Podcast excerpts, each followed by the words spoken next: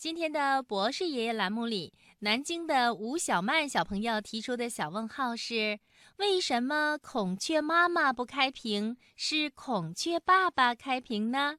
好的，马上请出博士爷爷来解答小曼的小问号。孔雀爸爸为什么要开屏？他什么时候开屏呢？嗯，这个问题啊，问得非常的有趣。我们小朋友到动物园去的时候啊，经常会看到孔雀爸爸展开它那五颜六色的尾屏，而且呀，还不停地做出各种优美的舞蹈动作来显示自己的美丽。这就是人们常说的孔雀开屏。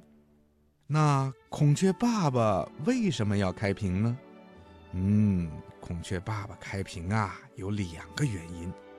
一是为了吸引孔雀妈妈的注意，让孔雀妈妈呢跟它交朋友，然后啊，他们一起养育小孔雀。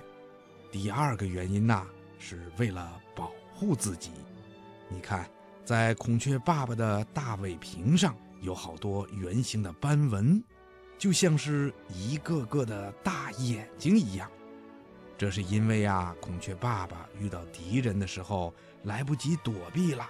孔雀爸爸就会突然开屏，把尾屏抖动的沙沙乱响，那些像眼睛一样的圆形斑纹呐，也跟着一起动起来。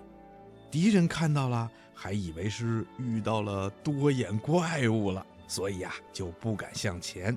孔雀爸爸呢，就能够安全的逃脱了。那孔雀爸爸什么时候开屏呢？嗯。